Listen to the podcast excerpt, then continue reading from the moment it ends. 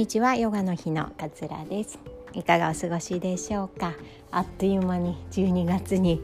入りましたね。1年過ぎるのねあの本当早いなっていう風に毎年毎年思っております、えー、皆さん今日を生きていますか？っていうような、えー、話が今日のテーマになるんですけれどもまあ、年末年始って結構忙しくなりますよね。バタバタとして仕事も納めないといけないし、えー、実家に帰るか帰らないかとか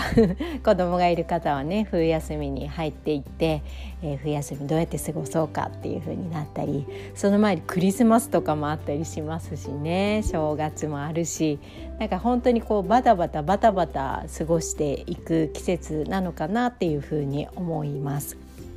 で今日今を今を、うん、生きていますかっていうような問いかけなんですけれどもなんかこの間読んだ本で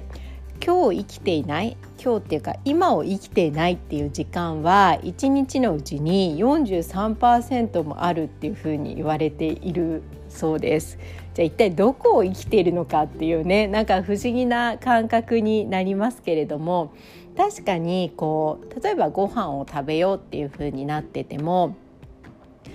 一つ一つそのご飯の味を味わいながら食べるっていう今の瞬間にこう集中してあのそれだけを考えて食べるっていうことってほぼしてないですよね。あこのご飯おいしいなとか甘みがあるなって噛めば噛むほど甘いなおかずがいろいろな種類があって色が綺麗だなとかなんかこの食感はコリコリしてて面白いなとか 食事をする時にも食事だけに集中してもうそのことしか考えずに食べるってことですらすごくすごく難しいことだったりするんですよね。だから今この瞬間を生きている意識をして今この瞬間私が生きているっていうのを感じれるのって実はすごいやっぱり少ないんじゃないのかななんていうふうに思いました。でじゃあどこを生きているのかっていう話になるんですけどやっぱりね、まあ、過去のこととか未来のことを考えて生きている時間っていうのは結構多かったりするのかなっていうふうに思います。何か起こった時ね過去のことを思い出しながら私たちは問題を対処したりとかってしますよね。過去の経験が結局まあ今に積み重なっているから何か起きた時に昔はこうだったからこうしようとかっていうふうに考えたりとか昔はこうなっちゃったから嫌だなまた同じこと起きるかななんていうふうにね重ね合わせて考えたりとかかね。で未来に関してはねふとこう将来私の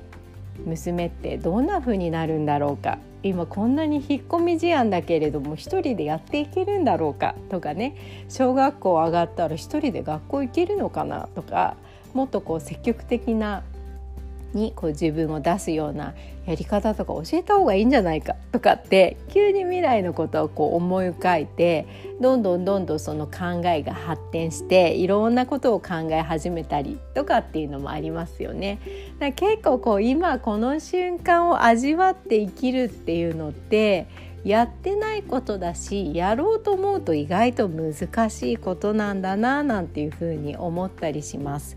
ただねこう今っていうところに意識がないと感情ってすごくぐらつくというか幅が出てきてしまったりするのかななんていうふうに私は思ったりします前もねこのポッドキャストでお話しした時に私手術をしたんですけれども術後3日目ぐらいまでは、まあ、傷がかなり痛いんですよね。かなり痛いから寝る時とかもこう寝返りとかが打てないから長い時間全然寝れないんですよね。で傷が痛い手術して切った部分の傷が痛いっていう事実だけなのにどんどんその痛みに感情がこうさらわれていってしまってただ痛いっていうふうに思えば納得できることなんですよ。それはそうなんです。手術したから。だから先生に「痛いです」って訴えても「まあそうだよね。切ったからね」みたいな感じで実際言われたりするんですよね。あのもちろん対処はしてくださいますよ。痛み止めの点滴するとか対処はしてくださるんですけどまあ傷ね痛いよね。それは切ったんだからみたいな手術したんだからっていうのが事実なのに痛いってことに感情がどんどんとらわれていってしまってどうして私ばっかりこんな思いをしなければいけないんだろうとかあの時やったことに罰が当たったんじゃないのか とかねどんどんその過去のこととかを掘り返してみたり逆にこんなに痛くて日常生活戻れるのかなって言ってまだ起きても見ない起きてもいない未来をこう心配したりとかっていう風になってくるんですよね。それってやっぱ今にフォーカスをしていないから過去や未来に気持ちが、えー、飛んでいく飛んでっちゃってどんどんどんどんこう心が不安定になってくるっていう状態なんですよね。だからこの今っていうところに意識的にフォーカスをするっていうことってすごくやっぱり大切なんだなっていうふうに思いました。まあ、それがね一つ瞑想だったりするかなというふうに思います。まあ、瞑想だったりヨガもね今この瞬間につながりましょうっていうねお話をよくさせていただいています。今マットに座っている自分とつながる。今マットに座って鼻からゆっくりと外の空気を入れて鼻からゆっくりと今吐いた空気を外へ押し出しているっていう自分自身にこう集中する。自分自身とか体でもいいと思います。鼻から吸ってどこが広がってっているのか。吐いた時にじゃあ体のどこのところがこう縮まっていっているのかとかっていうねことにだけを集中する。この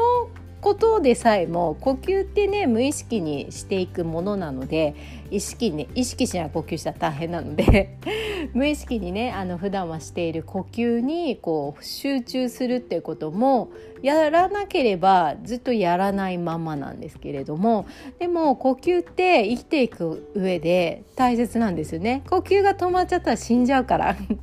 なんだけれどもこの大切なことに集中してその呼吸だけを見つめる時間っていううのってほぼないっていうか取らないわけですよね私たちは。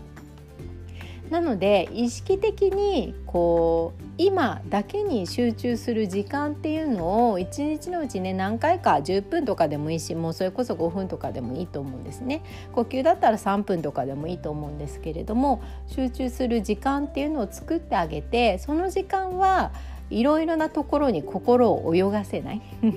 もうそのことだけに集中するっていう時間を作ってあげるとすごくね気持ちがリフレッシュするというかすっきりするね。あ今何も過去も未来も考えなかった。いろいろ頭の中で検索しなかったっていうぽっかりとした自分だけに集中した時間ができるとすごくね心が安定したりするかなというふうに思いますなんかねいきなり瞑想やろうっていうとちょっとハードルが高かったりするかなと思うので